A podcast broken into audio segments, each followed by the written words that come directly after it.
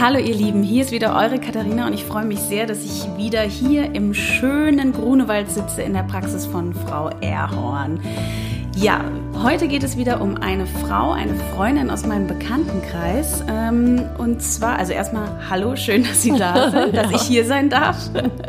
Ja, ich freue mich auch. Ja, nach ihrem Feierabend nimmt sich die liebe Frau Erhorn nämlich noch Zeit, um uns ein wenig aufzuklären, was unseren Stoffwechsel angeht und das Thema Darm. Und was ich noch sagen wollte, genau, ist, dass natürlich alle Frauen, über die wir heute reden und über die wir in dieser kleinen Extra-Staffel zum Thema Darm sprechen, dass sie natürlich alle äh, ihr Einverständnis gegeben haben, dass wir über sie sprechen und dass ähm, ich ihnen natürlich auch hin und wieder mal einen Tipp geben darf und Frau Erhorn natürlich auch über sie sprechen darf. Ist ja klar, nur dass das mal alle wissen.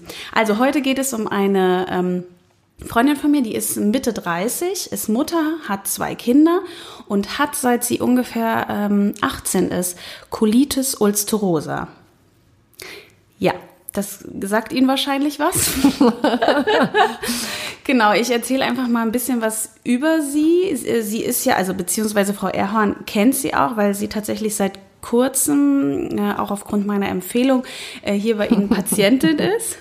Ähm, genau, also sie hat ungefähr mit äh, 18 Jahren wurde bei ihr diese Krankheit diagnostiziert. Ich glaube, sie wusste nicht von Anfang an, dass es Colitis ist. Es war auch dann zwischendurch, hatte sie, dachte sie, sie hat äh, die andere Krankheit, Morbus Crohn. Die sind, glaube ich, sehr ähnlich. Vielleicht können Sie da schon mal ganz kurz ja, was sagen. Ja, das macht Sinn.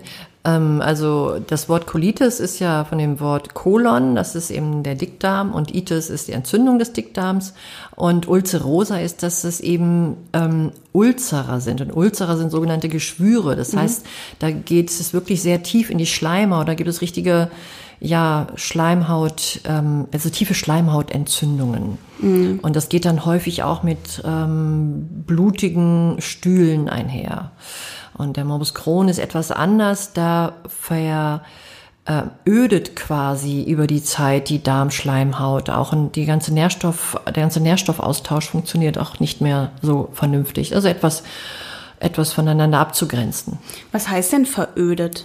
Also, also ich meine, die Zellen, die eigentlich die Funktion haben, die die Darmschleimhautzellen haben sollten, nämlich die Nährstoffe entsprechend durchzureichen und eben ähm, eine Bakterienbesiedlung zuzulassen, die das auch ermöglicht, weil das sind ja diese fleißigen kleinen Bakterien, das sogenannte Mikrobiom, die das mhm. erst richtig möglich machen.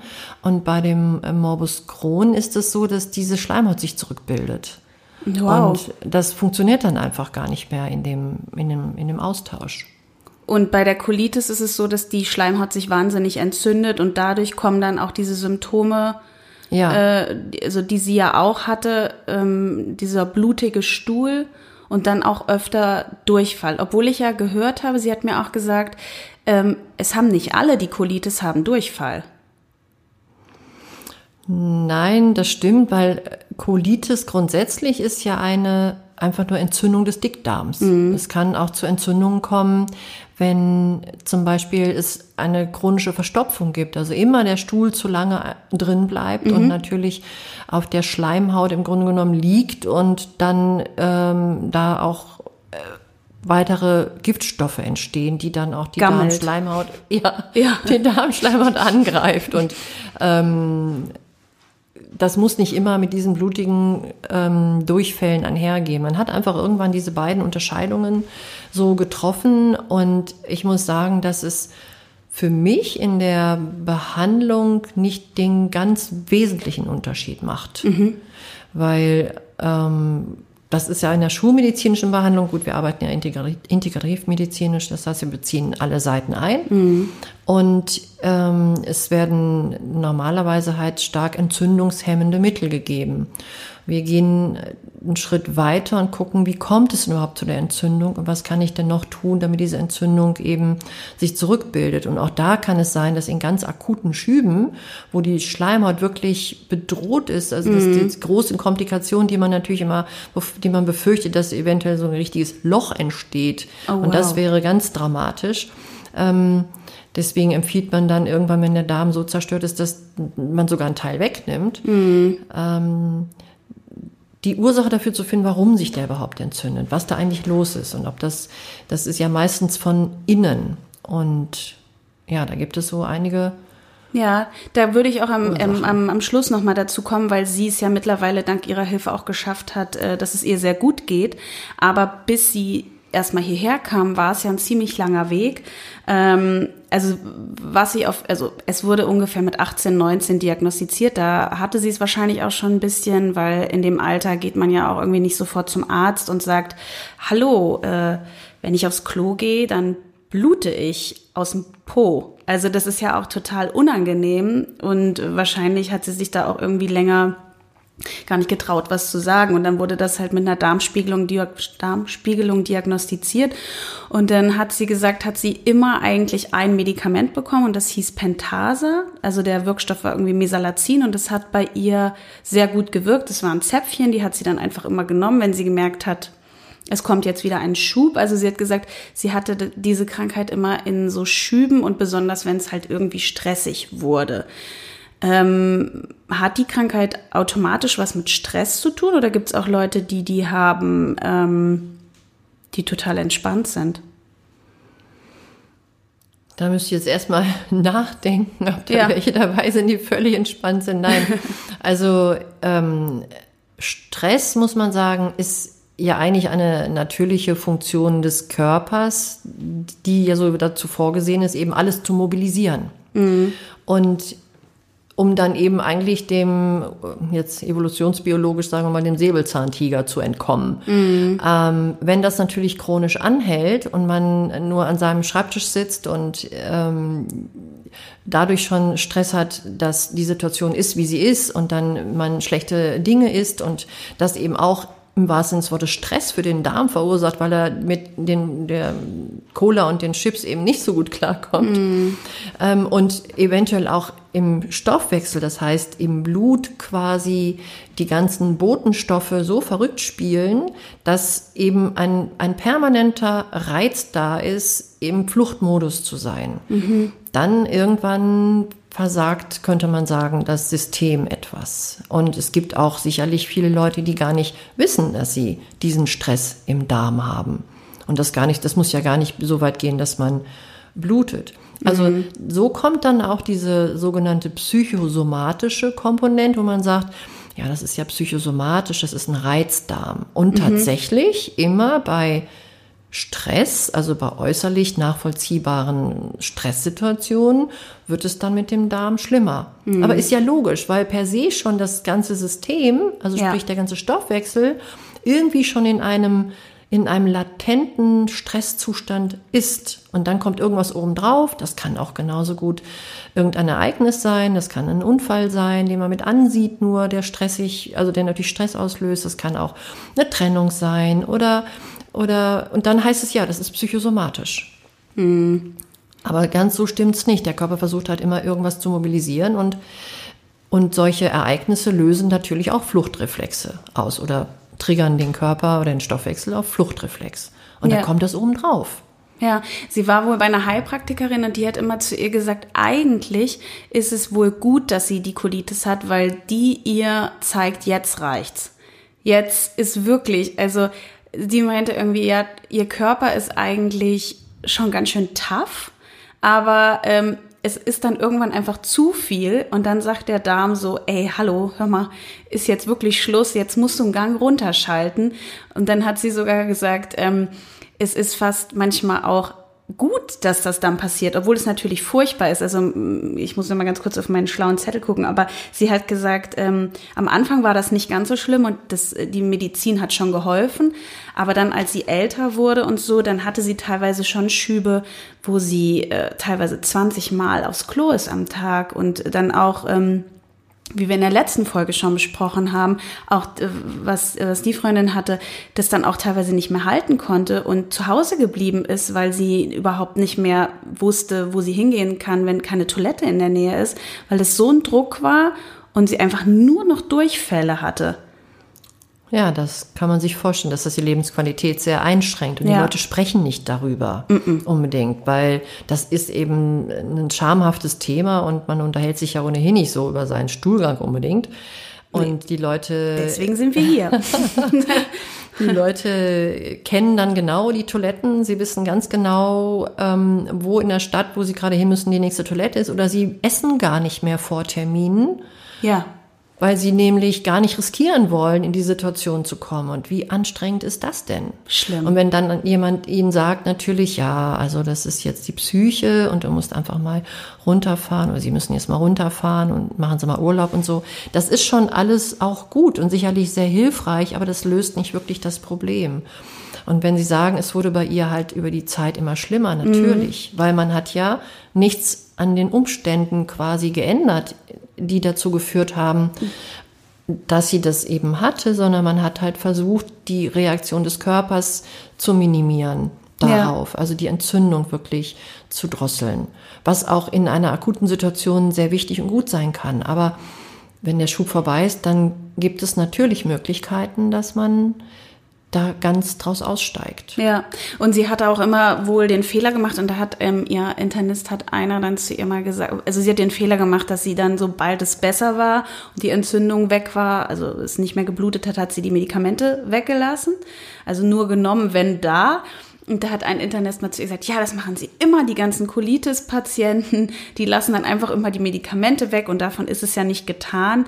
Ähm, ist es so? Also wahrscheinlich müsste man eher was anderes tun für den Körper. Das, was sie dann wahrscheinlich halt hier gemacht hat, ähm, dass es dann auch langfristig was bringt und dass es dann halt nicht dazu kommt, dass sie äh, da hat, ähm, auch Cortison bekommen hat und so und der Arzt eigentlich gesagt hat, wenn das jetzt nicht besser wird, gibt es auch noch schlimmere Medikamente, die sie dann immer nehmen muss und also da wurde ja auch immer, es ging ja auch immer nur um Medizin dann wohl bei ihr.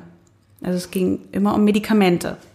Ja. Und nicht um zum Beispiel Ernährung. Gar nicht, hat sie gesagt. Ich habe sie auch gefragt, hat dich keiner gefragt, was du isst? Nee. Ja. Ich Leider da, nicht. ja. Ich denke, da werden inzwischen die Patienten auch von sich aus äh, viel aufmerksamer, dass das natürlich miteinander zusammenhängt. Ist ja, ja klar, was ich da oben rein tue und was auf dem Weg, wie ich immer sage, nach unten verwurstet werden muss, das mm. tut es eben auf die Art und Weise, wie das Milieu das eben zulässt. Ne? Und wenn ich eben ähm, ein Milieu habe, wo bestimmte Bakterien fehlen, die eigentlich Aufgaben haben und andere dabei sind, die da gar nicht hingehören und die auch noch ihren Müll dazu schütten und dann gärt es und fault es und jeder Pups ist quasi einmal Gasentwicklung, die nicht sein muss. Und ist dann auch gleichzeitig eine Reizung?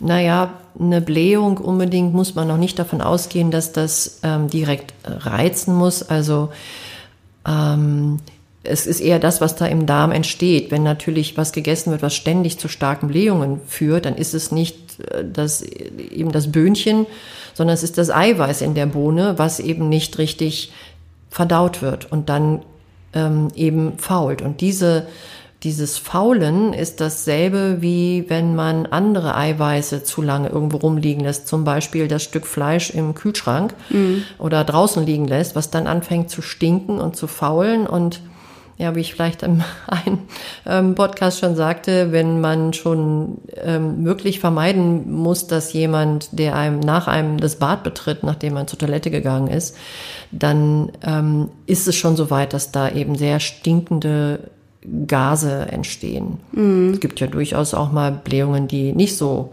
ja. Geruch, also nicht ja. so starke Gerüche haben. Ja. Und dann ist die Frage, wie oft und wie, wie oft passiert das eben? Ja, ich habe jetzt eine Woche gefastet und äh, habe also und da zählen zu so Fastenritualen morgendliche Einläufe. und da fand ich sehr spannend, was wir Frauen alle beobachtet haben, dass auch an Tag fünf was sich da noch löst, ist schon erschreckend. Mit nichts essen. Also daran fand ich, habe hab ich auch gemerkt, dass da echt auch noch einiges im Darm ist, was wir so, was so gar nicht rauskommt. Und nach fünf Tagen denkst du, naja, das ist ja leer eigentlich, aber äh, ist es nicht. Das ist ganz spannend bei der Kolonhydrotherapie, wo dann ähm, quasi in den Po mhm. Wasser eingeleitet wird und was da alles so rausgespült wird und wow. dann so sogar richtige Kotsteine ja, und, ja, und Ablagerungen und da geht ja noch Ja, viel weiter. alle, die das hier hören, haben wahnsinniges Interesse daran, das zu hören. Und ähm, ist es was, was Sie empfehlen würden? Weil tatsächlich, ich habe da auch schon mal drüber nachgedacht, das zu machen, weil ich das mit, dem, mit den Einläufen echt auch, das ist auch, glaube ich, jedem ein bisschen schwer gefallen, das täglich zu machen. Und das macht man ja auch so, oder viele machen das ja nicht. Ähm, und uns wurde sogar gesagt, ähm, dass ähm, wenn man merkt, man, dass man krank wird, dass so ein Einlauf ja auch helfen kann. Und das ist, ist also eigentlich klingt es ganz logisch, aber. Also der Darm ist ja ein Entgiftungsorgan. Die Leber entgiftet über die Gallenflüssigkeit in den Dünndarm. Und ähm, in den Darm hinein wird eben, werden giftige Substanzen geleitet, die man dann auch loswerden sollte. Und wenn man ähm, grundsätzlich bei solchen Situationen eben Einläufe macht, dann wird quasi, wird, werden eben belastende Substanzen ausgespült. Mit der Kolonhydrotherapie, die finde ich grundsätzlich ganz gut ähm, unter bestimmten Umständen, gerade wenn Leute auch zu Verstopfung neigen oder eben sehr viel ähm, so Ablagerungen tatsächlich in ihrem Darm angesammelt haben. Aber ähm, für mich ist es so, dass ich immer erstmal wissen möchte, was ist denn los im Darm? Und wenn ich sehr starke Entzündung sehe, dann würde ich davon abraten, jetzt unbedingt da Wasser einzuleiten. Mm. Ähm, umgekehrt. Also weil ich nicht weiß, wie es auf der Schleimhaut dann wirklich reagiert. Aber ähm, weil der Darm eh schon auch im Stress ist und es ist ja dann auch ein Stress für ihn wahrscheinlich, ne? Na, es ist halt zumindest was Ungewohntes. Ich glaube, dass man den Darm schon auch damit entlasten kann. Mhm. Trotzdem mache ich so, dass ich immer erstmal mir eben das Darmmilieu anschaue über eben eine Stuhlanalyse und dafür sorge, dass erstmal das regelmäßiger geht, bevor man dann diese Spülungen macht. Okay, also sich erstmal ein bisschen drum kümmern und ihn wieder ein bisschen aufpeppeln, bevor man ihm da das Wasser reinschießt. Es ist ja wahrscheinlich, es ist schon mit Druck, oder? Ja, gewisser Druck ist schon dabei, aber das ist schon auch sehr sanft. Aber es kann eben auch durchaus mal unangenehm oder schmerzhaft sein. Und dann mm. möchte ich dann schon gern wissen, ob woran das jetzt liegt, ob ich ja. einfach selber so stark verkrampfe, weil mein Darm so gereizt ist, dass mm. er jetzt plötzlich, wenn das Wasser kommt, die machen das ja auch mit, ähm, man kann ja so eine Art Wechselbäder des Darms auch innerlich dann machen. Mhm. Und das darf ihn einfach nicht zu stark reizen. Aber also, kurze blöde Frage wahrscheinlich, das Wasser läuft rein und läuft dann gleichzeitig das, also was drin ist, raus? Ja, das ist so eine, so eine. Ist es ein Austausch quasi? Also so ein Kreislauf? Naja, solange, solange ist das, also dieses, dieses Teil, was in den Po ja. gesteckt wird, hat einen Rücklauf quasi. Ne? Okay. So, das heißt, auf der einen Seite oder in dem, in, in, es ist einerseits so, dass was reinläuft. In ja. dem Moment, wo es reinläuft, läuft nicht so das viel direkt, zurück, ja. so das kann es dann schon. Ne? Okay. Wenn es zu viel ist, man versucht es dann einen Moment zu halten und ja, so ein das bisschen übrigens zu bewegen. Und habe ich nicht geschafft. Ah, die, also viele Frauen schaffen das ja dann auch noch Sport und Kerze, damit das schön weiter nach oben läuft. Also das würde man aber schaffen, je mehr man den Darm dazu trainiert. Okay. Also ähm, da muss ich gestehen, habe ich auch schon so einiges ausprobiert. Okay, ja, es ist mega spannend. Mit, äh, mit Jodwasser habe ich es ausprobiert und also ganz verdünnt. Und das ähm, war anstrengend und dann auch mit äh, Kurkuma-Kapseln aufzumachen und Aha, äh, die Kurkuma-Kapseln in das Wasser dann. Genau, in das, ja. in das Einlaufwasser und ähm, ja, ne? Ähm, das ist ganz interessant, weil man dann merkt, wie also man versucht das dann zu halten mhm. und dann nach einiger Zeit muss man dann eben Wasser lassen. Also ja. es kommt dann nicht, also es geht dann durch die Schleimhaut, wird es wirklich aufgenommen. Ach so. Ne? Und dann spannend. kann man, muss man dann, geht's geht's ja auch im Blutkreislauf und über die Niere in die Blase.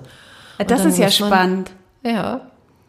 Es gibt ja auch eine Therapie von äh, Max Gerson, der ähm, hat eine Therapie entwickelt mit nur grünen und roten Säften und ein wesentlicher Teil seiner äh, Therapie sind Kaffeeeinläufe. Mhm, Habe ich auch schon mal gehört, ja. ja. Was soll der Kaffee dann machen? Der reizt quasi die Leber noch mehr Giftstoffe, also retrograd quasi jetzt richtig sich auszuleeren. Hm, also der also, intensivere Leberwickel von innen. Nee, kann man nicht so sagen. Äh, ja, Leberwickel gibt's auch, das ist eher so von, von, von außen tatsächlich. Außen Wärme, ja. ähm, nein, das ist tatsächlich mit Kaffee ein Einlauf. Also man wow. sollte dann natürlich gutes Wasser nehmen und so wie man den Kaffee auch letztlich trinken würde.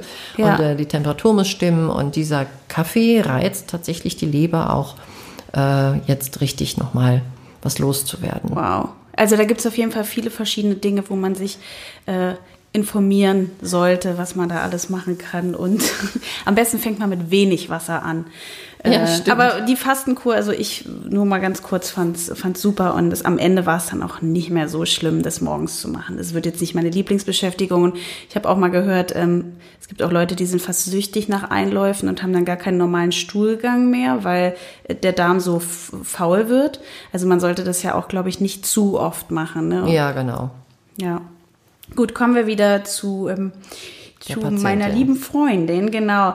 Ist, was ich spannend fand, was sie gesagt hat, ist, äh, also, dass sie natürlich gemerkt hat, dass Ernährung viel ausgemacht hat, dass es immer äh, ihr schwer gefallen ist, sich an Sachen zu halten, wo sie wusste, die bekommen ihr gut und die anderen bekommen ihr eher nicht gut. Aber was sie gesagt hat, was ich spannend fand, sie hat eine Keto-Diät gemacht. Und Keto ist ja, glaube ich, mit sehr viel Fleisch verbunden und sehr viel Protein. Also sie hat in der Zeit wirklich sehr viel Fleisch gegessen, äh, keine Kohlenhydrate, kein Zucker. Und es geht dabei, glaube ich, darum, dass man in diese Ketose kommt und in der Ketose ist, also ständig in diesem Fettstoffwechsel. Und, ähm, und ihr hatte wohl auch mal jemand gesagt, äh, eine chinesische Ärztin oder so, ähm, dass sie Fleisch sehr gut verträgt. Und sie meinte auch, tatsächlich, Fleisch hat sie gar keine Probleme, weil sie auch hin und wieder natürlich auch, wenn sie auch keinen Schub hatte, einen Blähbauch mal hatte oder Bauchweh oder einen harten Bauch oder so. Und während dieser Keto-Diät ging es ihr super. Da hatte sie keine Beschwerden, äh, keine Bauchschmerzen und nichts. Ist es nicht eher diese Autoimmundiät? Ähm eben sehr fleischlastig, ähm, weil man davon ausgeht, dass das am allerwenigsten Reizstoffe enthält. Bei okay. Ketogen ist ja eigentlich auch viel äh, Quark und, und Ja, das hat sie auch, genau. Viele ah, Eier, okay, viele, genau.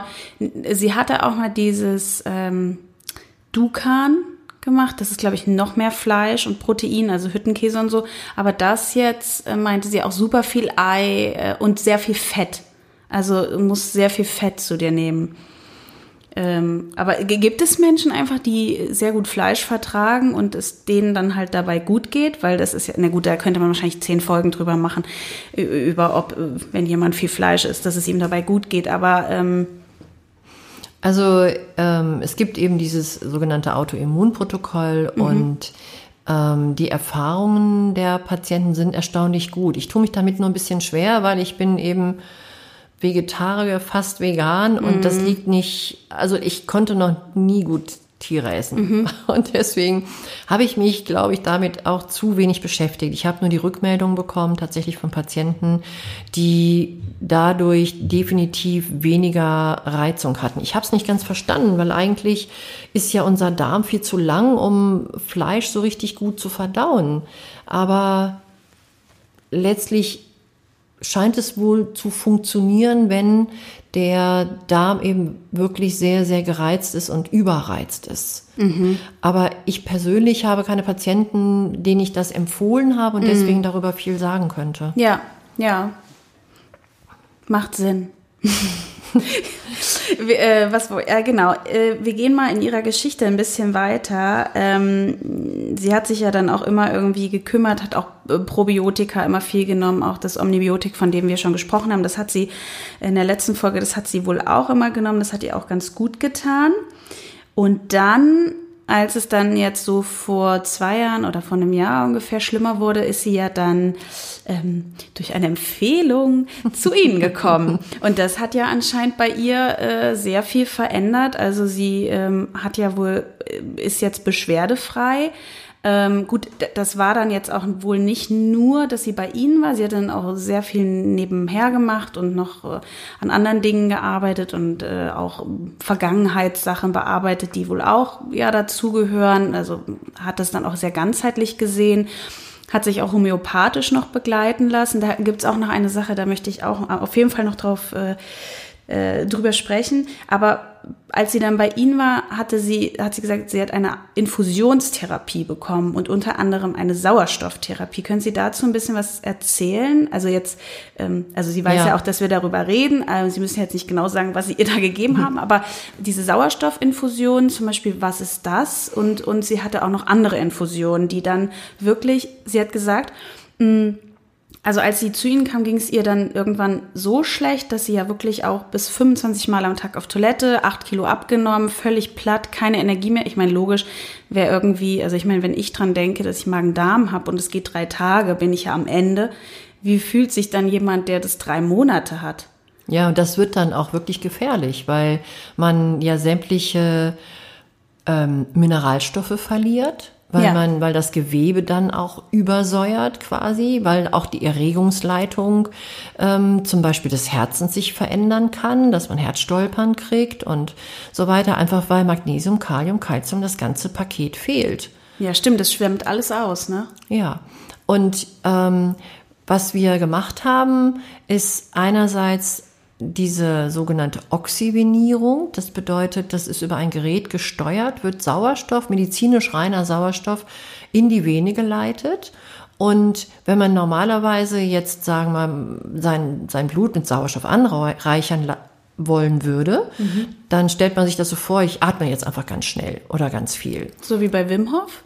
Das habe ich schon mal gemacht. nee, ist ein bisschen anders noch. Und dann ist es aber so, je mehr man oder je schneller man wiederum atmet, umso mehr Kohlendioxid atmet man auch ab.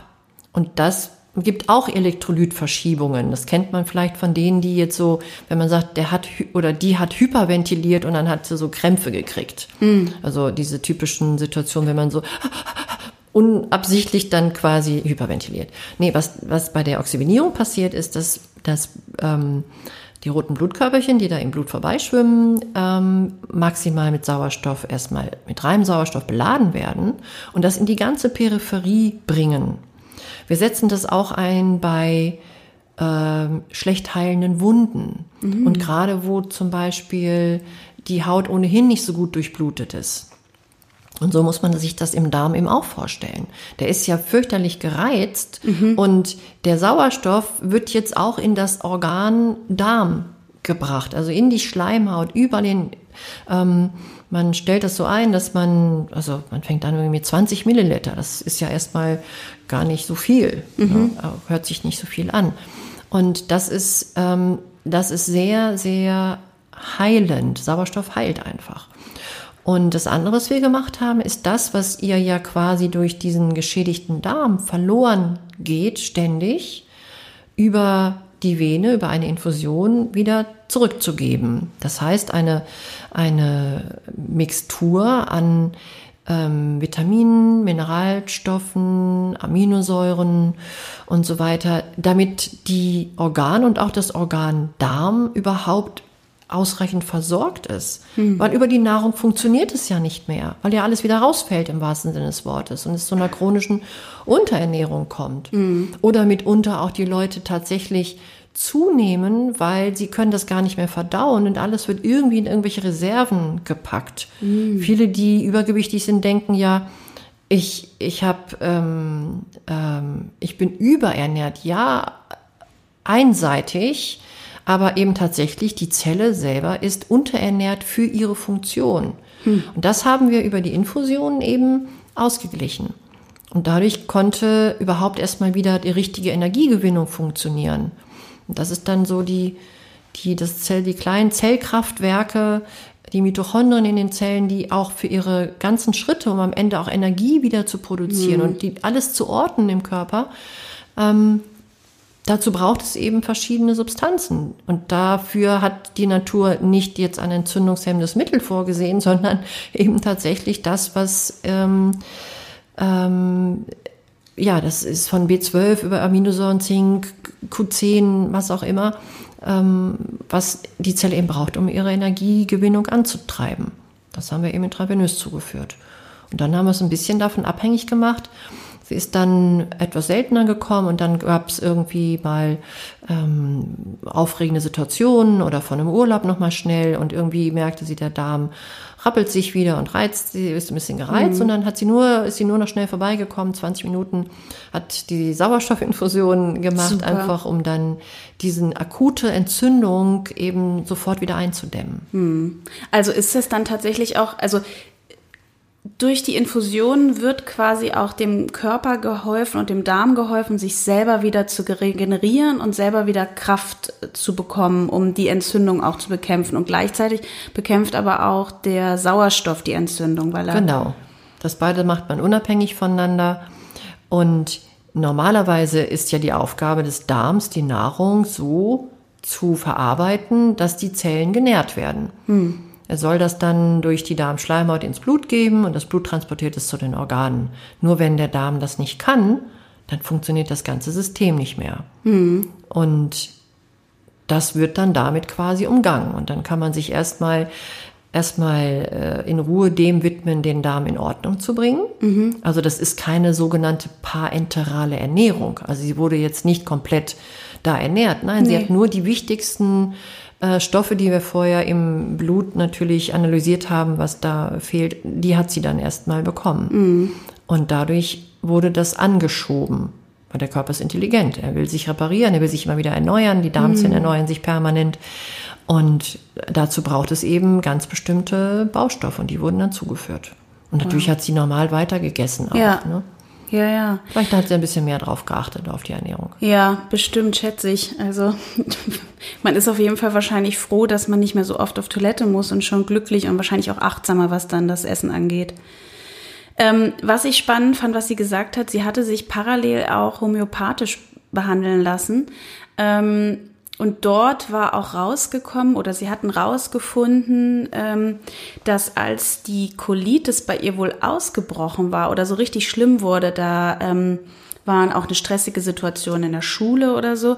Und in der Zeit hatte sie einen Herpes, aber nicht wie wir kennen, so an der Lippe. Ich hatte Gott sei Dank noch nie einen, aber einen Herpes genitalis. Mhm. Und das war wohl so schlimm, äh, dass sie auch Fieber bekommen hatte und wurde dann wurde sie damals behandelt und hat ganz hoch Antibiotikum bekommen, um diesen Herpes äh, wieder wegzumachen. Und nachdem diese Behandlung fertig war, wurde die Colitis schlimmer. Das ist ihr erst in dieser homöopathischen Behandlung klar geworden, dass sie dann auch danach nie wieder Fieber hatte und die Colitis aber richtig schlimm war. Und dann hatte die, ähm, die Homöopathin dann ähm, ihren Mittel gegeben, was quasi auch irgendwie so ein bisschen ähm, mit diesem, äh, mit dem Herpes auch äh, matchte. Keine Ahnung, ich kenne mich da nicht aus. Und hat gesagt, naja, ein cooles Ziel wäre am Ende halt, wenn du nochmal den Herpes kriegst und dann wir es vielleicht umkehren können. Also das ist wahrscheinlich jetzt, geht das ein bisschen zu weit, aber sie sa sagte mir tatsächlich jetzt, dass ihr ging es schon besser, auch durch die Infusionen und so, das war eigentlich schon weg, aber sie hat tatsächlich diesen Herpes nochmal bekommen. Und dann hat ihre äh, Homöopathin gesagt, jetzt nichts machen, also nichts wieder draufschmieren und den wieder reinbringen, ne, weil dann mhm. äh, Herpessalbe hilft ja da wohl auch, ähm, sondern jetzt mal lassen. Und ähm, da hatte sie wohl ziemlich einen Schiss, dass das halt wieder schlimmer wird, hat es aber gelassen und es hat sich tatsächlich selbst ausgeheilt und ist jetzt weg. So, äh, ja, das kennen wir aus der, aus der klassischen Homöopathie. Damit habe ich ja seinerzeit angefangen. ja, eben, deswegen. Wusste, da, ähm, da gibt es dann immer, dass sich dann alte Symptome nochmal ein bisschen melden und die dann wirklich wie rückabgewickelt äh, nochmal kommen und dann äh, auch verschwinden. Aber Sie sagten eben eingangs noch, ähm, sie hat dann Antibiotikum gegen den Herpes bekommen, was mhm. ja ein bisschen ungewöhnlich ist, weil eigentlich ist ja ein Herpes sind ja Viren, also Herpesviren. Mhm. Und ähm, warum sie jetzt das Antibiotikum bekommen hat, ähm, ist Keine eher Ahnung. ungewöhnlich. Aber das wird oft gemacht, weil man damit wahrscheinlich irgendwie ähm, das kommt ja immer im Paket, Viren, Bakterien und so weiter und dann dem Immunsystem einen Teil abnimmt, um dann vielleicht besser den Herpes ähm, bekämpfen zu können. Und warum es natürlich schlimmer wurde, ist, dass natürlich die natürliche Flora, die sich möglicherweise aufgehalten hat, schon im Darm, eben dadurch auch kaputt gemacht wurde. Und das ist auch das, was die Studienlage sagt. Immer wenn man ein Antibiotikum nimmt, also etwas gegen Bakterien, dann sollte man ähm, zu dem Zeitpunkt, wo man das Antibiotikum nimmt, zwei Stunden später mindestens ein Probiotikum nehmen, mm. also für Bakterien, damit sich es gar nicht die Situation ergibt, dass sich irgendwas dort verbreitet. Ja. Und man sollte wirklich unter jeder antibiotischen Therapie parallel und nicht erst hinterher nach dem Motto, ich ziehe das jetzt erstmal durch und dann mach, kümmere ich mich darum. Nein, die Studienlage sagt eindeutig, man sollte parallel das machen und ähm, zwei Stunden am besten im Abstand. Mhm. Und dann sind die Ergebnisse auch besser verkraftbar. Ja, kann ich auch nur äh, bestätigen, meine Tochter hatte eine Lungenentzündung vor anderthalb Jahren oder zwei Jahren. Da war sie noch ganz klein, keine Ahnung, wo das herkam, war immer warm angezogen, immer Mütze. Ähm, und da äh, kamen wir nicht drum rum, ihr tatsächlich äh, ein Antibiotikum zu geben irgendwann. Äh, und da hatten wir Gott sei Dank auch eine gute Apotheke. Weil beim Arzt wurde es nicht gesagt. Und die Apothekerin hat dann gesagt, hier ist ihr Antibiotikum und hier ist ihr Omnibiotik Panda. Und ich fand es so großartig, weil das endlich mal, also wir haben wirklich zwei super Apotheken äh, und das kann man auch mal sagen. Ich darf das ja sagen. Also in Berlin gibt's ja die Zietenapotheke und die sind wirklich großartig und wir haben in Moabit auch noch eine sehr gute Apotheke, die Ludwigs Apotheke und die haben wirklich Ahnung. Und das finde ich so toll dann, dass man da sich, dass das dann so. Es gibt schon wirklich tolle. Wirklich. Tolle und äh, also die auch, also egal, ist eine eigene Folge. Aber die, das fand ich total gut, dass sie dann auch den Kindern, da gibt's ja von Omnibiotik auch diese Kindersache, dass der Darm dann gleich gestärkt wurde und ähm, da muss ich aber auch noch, darf ich auch noch eine Apotheke empfehlen? Absolut. Ja, bitte, bitte. Das ist, finde ich, total ähm, wichtig. Die äh, Apotheke am Oliver Platz. Mm. Die ist auch sehr, sehr gut. Und äh, dann gibt es, glaube ich, noch die Fürstenwald-Apotheke. Ist auch in Berlin. Und ähm, ja. Und äh, gut, meine Apotheke hier direkt um die Ecke, die äh, weiß natürlich immer so, wenn die Patienten mhm. dann mit ihren Rezepturen da kommen und mit ihrem Medikationsplan, die weiß dann immer schon, was sie da haben muss. Und die ist auch sehr aufgeschlossen hier am S-Bahnhof Grunewald. Die kümmert sich auch immer sehr. Doch, das muss man schon sagen. Ich finde auch, da passiert auch was. Also ja. ich finde, es gibt unglaublich tolle Apotheker mittlerweile, mhm. die äh, sich wahnsinnig kümmern und, und bei uns auch, wie gesagt, die Ludwigs Apotheke, die auch sagen, wir geben wirklich alles, um auch äh, die Preise so zu machen, dass sie zu uns kommen und so. Und äh, ja, also gibt es gute Apotheken. Danke.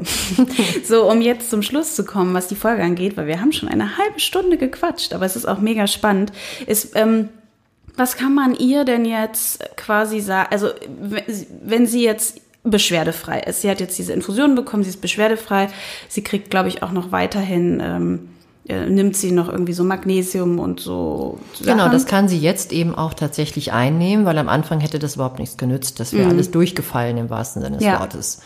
Und ähm, das macht sie auch. Und wenn man, wir kontrollieren natürlich mhm. immer mal nach einer bestimmten Zeit, weil ich kann ja auch nicht in die Glaskugel gucken und sagen, jetzt ist alles gut, das brauchen wir nicht mehr. Und wenn man natürlich mit, äh, man kann sehr viel über die Ernährung machen, aber wir kennen das ja, wir sind alle nicht so mhm. super konsequent dann vielleicht. Es lohnt sich schon, so ein Basisprobiotikum immer mal zu nehmen, eigentlich wirklich regelmäßig dafür zu sorgen, weil so wäre es ja normalerweise auch. Wir hätten normalerweise das Gemüse aus dem Garten und den Apfel vom Baum und da wären die natürlichen Keime drauf. Mhm. Und selbst das Fermentieren, was früher zur Haltbarmachung gemacht ähm, wurde, äh, trägt dazu bei, dass die Darmflora in Ordnung bleibt. Wenn man das natürlich nicht verträgt, dann ist sie nicht in Ordnung. Mhm. Das ist auch noch ein anderes Thema. Aber man kann über die Ernährung selber auch eine ganze Menge machen.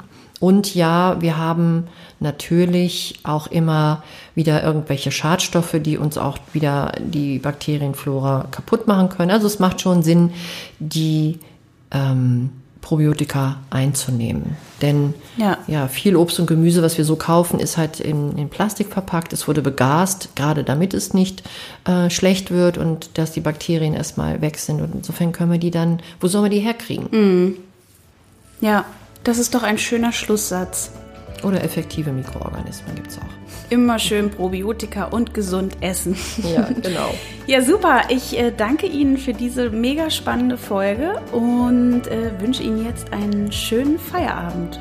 Ja, danke schön. Sehr gerne. Bis zum nächsten Mal. Bis dann. Tschüss.